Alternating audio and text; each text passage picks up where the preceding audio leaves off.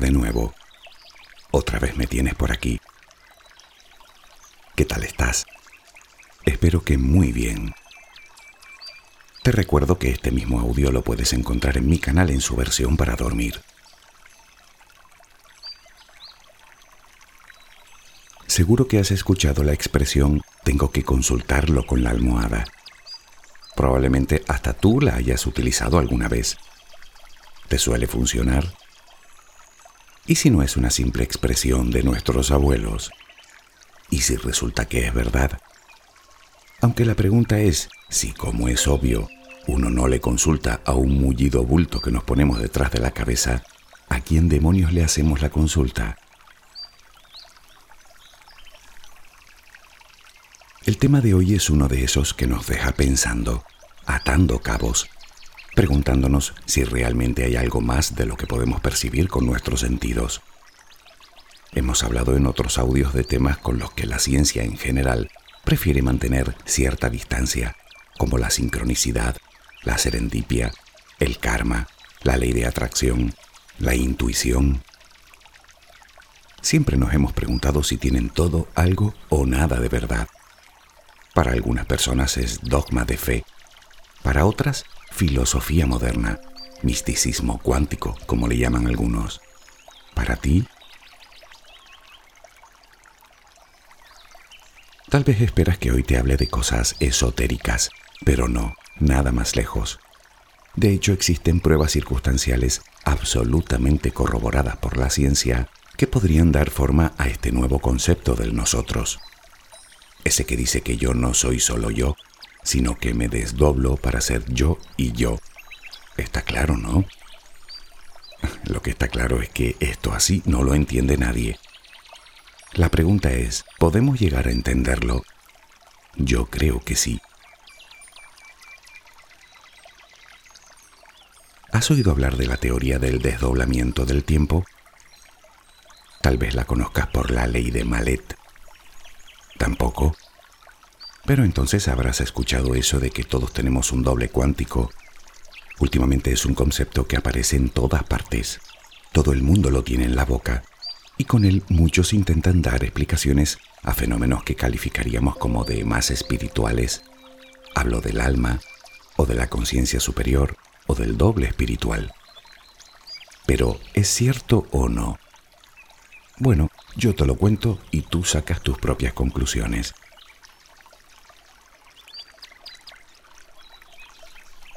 Empezamos. En el año 2006, el Comité Científico del Instituto Americano de Física de Nueva York publicó la llamada teoría del desdoblamiento del tiempo. Su autor, un francés, doctor en mecánica de fluidos. Su nombre, Jean-Pierre Garnier Mallet. Es a él a quien le debemos la expresión de doble cuántico. Esta teoría, desarrollada casi 20 años antes, predecía y explicaba la llegada de planetoides al cinturón de Kuiper, en la parte más externa de nuestro sistema solar, más o menos a partir de la órbita de Plutón. Y de hecho parece ser que observaciones posteriores la han validado, es decir, que la teoría en la práctica funciona. Pero, ¿y qué tiene que ver Plutón con el doble cuántico? Nada.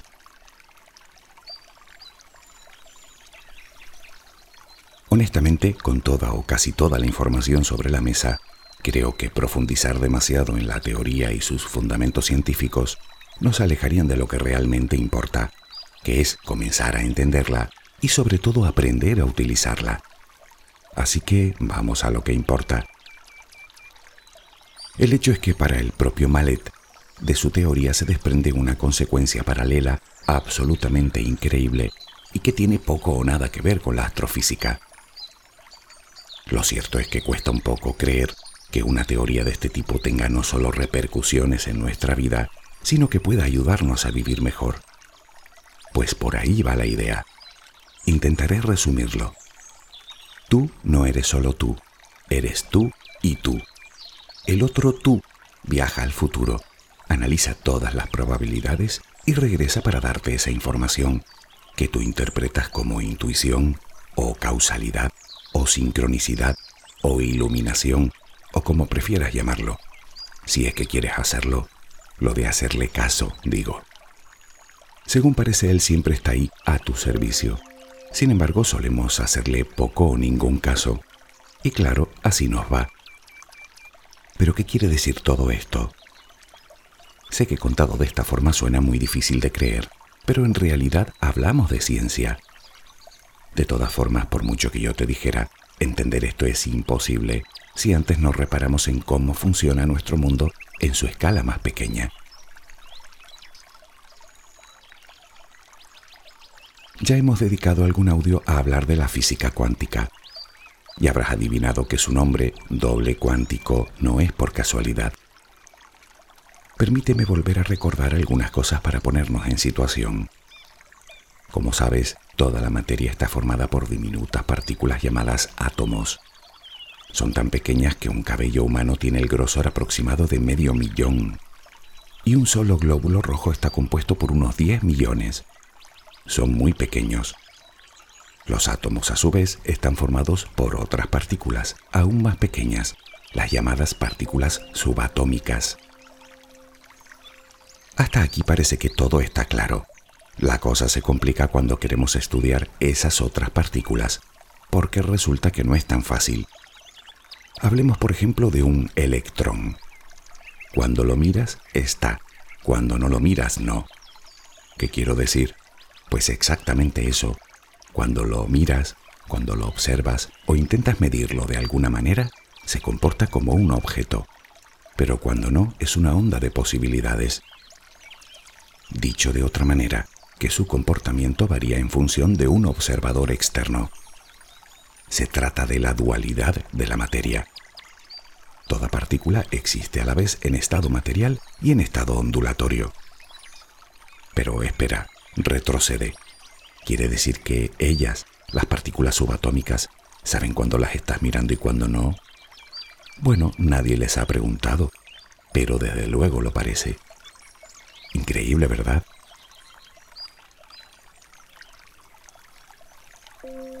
Pero sigamos porque la cosa se pone aún muchísimo más interesante.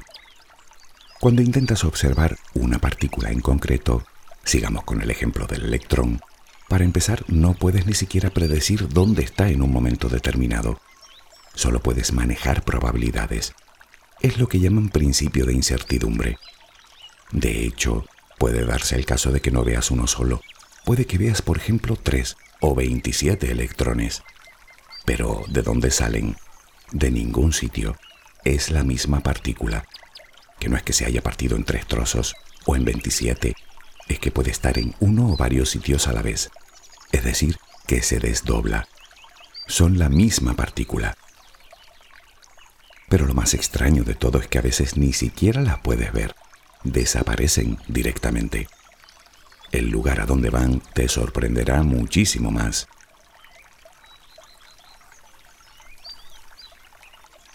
Ese mundo tan extremadamente minúsculo en el que se mueven las partículas subatómicas se diría que pertenece más a una mente con mucha imaginación que a una realidad física.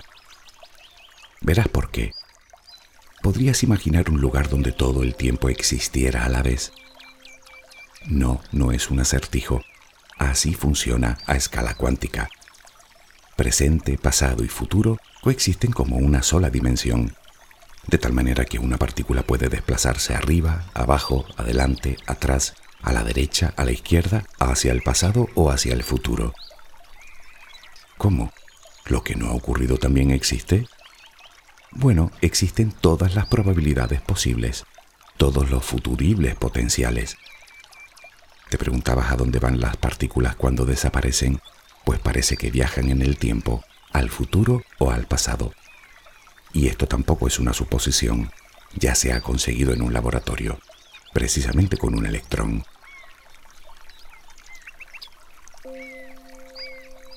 Así funciona el mundo subatómico, tu mundo, porque resulta que tú y yo estamos formados íntegramente por esas partículas. Y todas ellas se comportan exactamente igual. Obviamente a escala humana el tiempo es percibido como una línea unidireccional que va desde el pasado hasta el futuro. Viajamos por el tiempo Sí, pero a una hora por hora. Pero ¿qué sucede a nivel subatómico? Todas las partículas de nuestro cuerpo pueden desdoblarse y viajar al futuro, ¿Y cuánto tardan en hacerlo? Eso de ir al futuro y volver. La respuesta es prácticamente nada. La velocidad a la que viajan es infinitamente superior a la velocidad de la luz.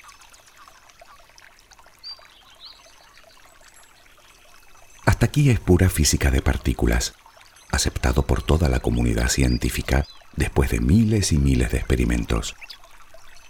Ahora bien, pensemos por un momento que todas las partículas de nuestro cuerpo se desdoblan. En ese caso crearían otro yo, otro yo cuántico.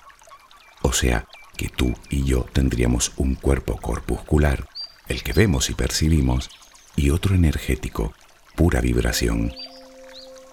Ese otro yo sí que podría viajar al futuro y ya que el futuro son todas las probabilidades, bien podría ir, observarlas y regresar a lo que yo percibo como tiempo presente para contarme lo que ha visto, para ofrecerme la mejor de las posibilidades, o dicho de otra manera, para darme la mejor solución a un problema, para advertirme de un peligro o para ayudarme a conseguir algo, a cumplir un deseo, incluso un sueño según el autor de la teoría.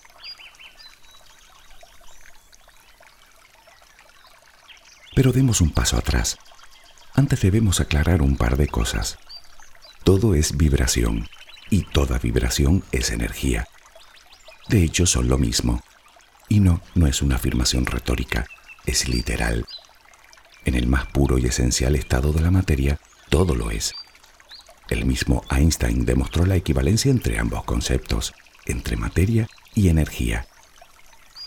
Quiere decir que en esencia tú y yo somos energía, o lo que es lo mismo, vibración. Por lo tanto, y esto es importante, nuestros pensamientos e intenciones también lo son.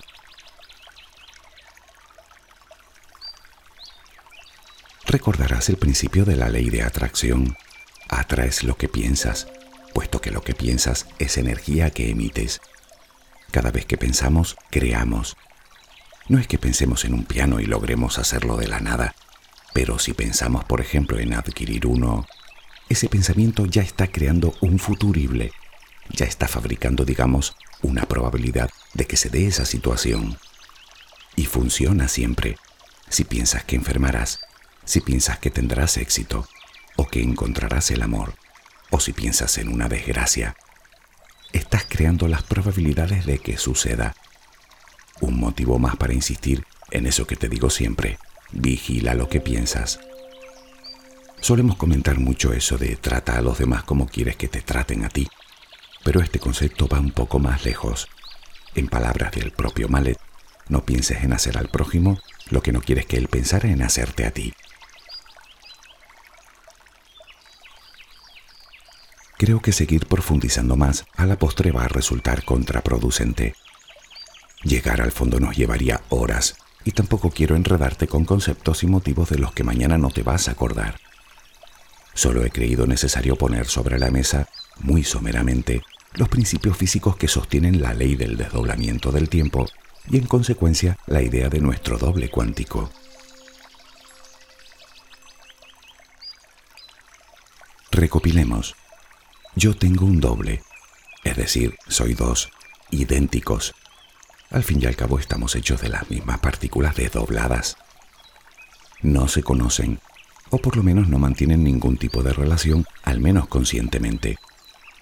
Uno vive aquí y ahora, en un cuerpo material, el otro habita en el campo cuántico, en otra dimensión. Mi yo material explora el espacio en este tiempo, el otro explora en los distintos tiempos, aunque lo cierto es que todo ocurre en el eterno ahora puesto que todo el tiempo existe a la vez. Este doble está a mi servicio. Su benevolencia, según el autor de la teoría, es incuestionable. Simplemente porque soy yo, y naturalmente yo quiero lo mejor para mí. Insisto en la forma que tiene de servirme. Él viaja al futuro, a través de una serie de aberturas temporales imperceptibles para mi yo material. Explora todas las potencialidades, escoge la mejor para beneficio mío y vuelve para darme esa información, que es en realidad memoria del futuro, y además lo hace en tiempo récord. Digamos que Él está esperando a contactar con nosotros para poder darnos la mejor información que nos permita un mejor presente. Para explicarlo de otra manera, yo voy creando con mis pensamientos futuros posibles. Mi otro yo, un explorador, un mensajero, viaja al futuro, los analiza todos y escoge para mí el menos malo.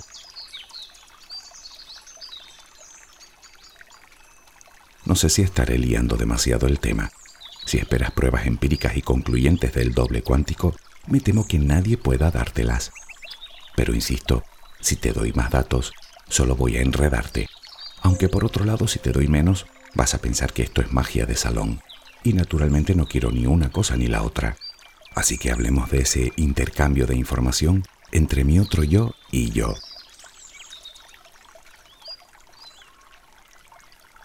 Seguro que sabes que el sueño tiene distintas fases Probablemente sepas también que la fase en la que estamos más profundamente dormidos se denomina fase REM. Son las siglas en inglés de movimiento rápido de ojos, precisamente porque es una de las características de este estadio del sueño. A esta fase se le denomina también sueño paradójico o sueño paradoxal. Mientras el cuerpo queda completamente paralizado, el ritmo del corazón y la respiración se aceleran la presión arterial aumenta, al igual que la actividad cerebral, incluso más que cuando estamos despiertos. Bueno, pues parece ser ese el momento en el que se intercambia la información entre el cuerpo material y el cuántico, y lo hace a través de los fluidos del cuerpo, según el propio Malet, a través del agua del cuerpo.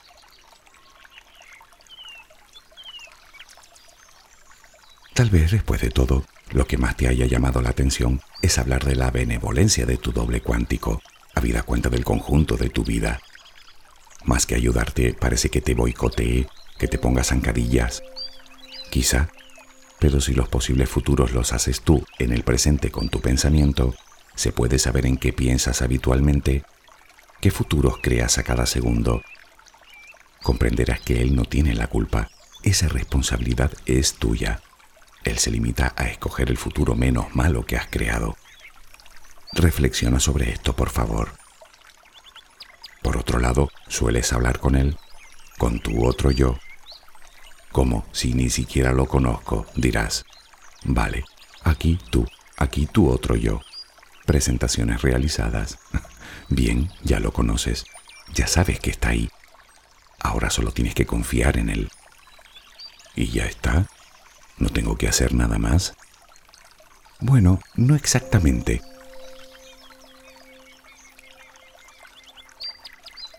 Dado que según el autor de la teoría el agua es el mejor vehículo para el intercambio de información entre las partículas subatómicas, conviene ir a la cama bien hidratados. Así que el primer paso es beber agua antes de acostarse.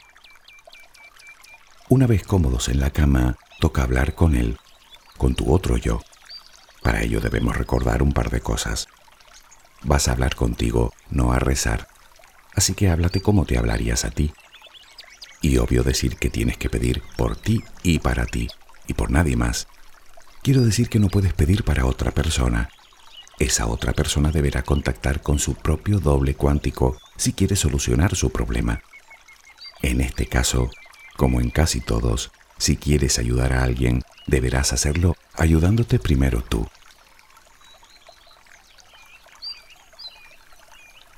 Decide el tema del que quieres hablar, el problema que quieres que se te resuelva o para el que necesitas inspiración. Ten en cuenta que ese otro yo no vive ni en un lugar ni en un tiempo determinados, por lo que antes deberás decirle desde dónde y desde cuándo quieres contactar con él. Es decir, desde aquí, el lugar que sea, y desde hoy, la fecha que sea. Luego, cuéntale la situación al detalle y dile lo que quieres mejorar. Y por supuesto, pídele que manifieste el mejor futuro para ti y para todos los implicados. Llegados a este punto quiero detenerme un instante porque debemos poner especial atención en cómo lo vamos a pedir. Conviene entender bien que nuestro otro yo en realidad no recibe palabras, recibe emociones, o lo que es lo mismo, vibraciones. Es lo que le transmitimos, por lo que solicitarle desde la carencia y la frustración no hará más que agravar el problema.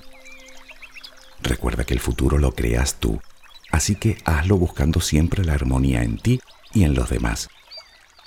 Debes pedir, o mejor, sentir el deseo de que nadie salga perjudicado. Más bien al contrario, que sea cual sea la solución o la petición, que sea buena para todos.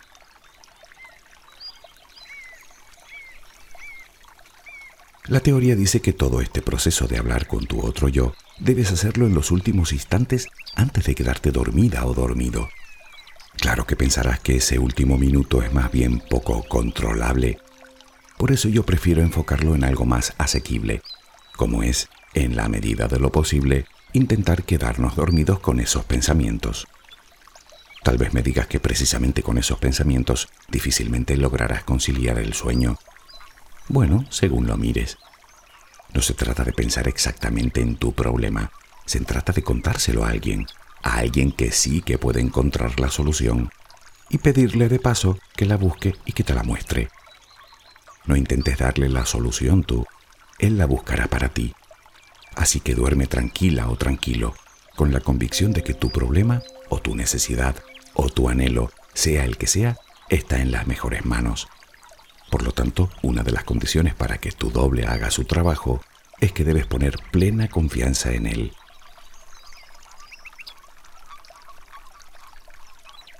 Si te pido que te relajes a la hora de dormir, no es solo porque has delegado la solución en alguien más competente que tú, o al menos con más información, y eso indudablemente mejora las perspectivas de solución, sino por una razón que debemos destacar.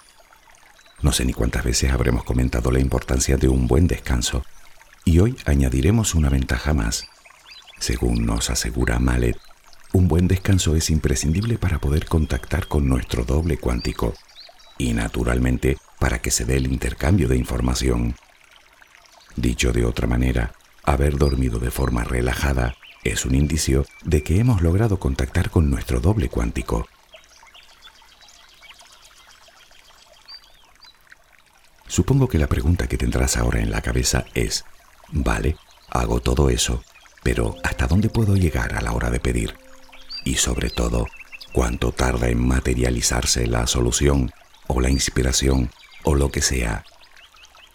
Bueno, en cuanto a la primera pregunta, la propia ley te dice que en principio no hay límites.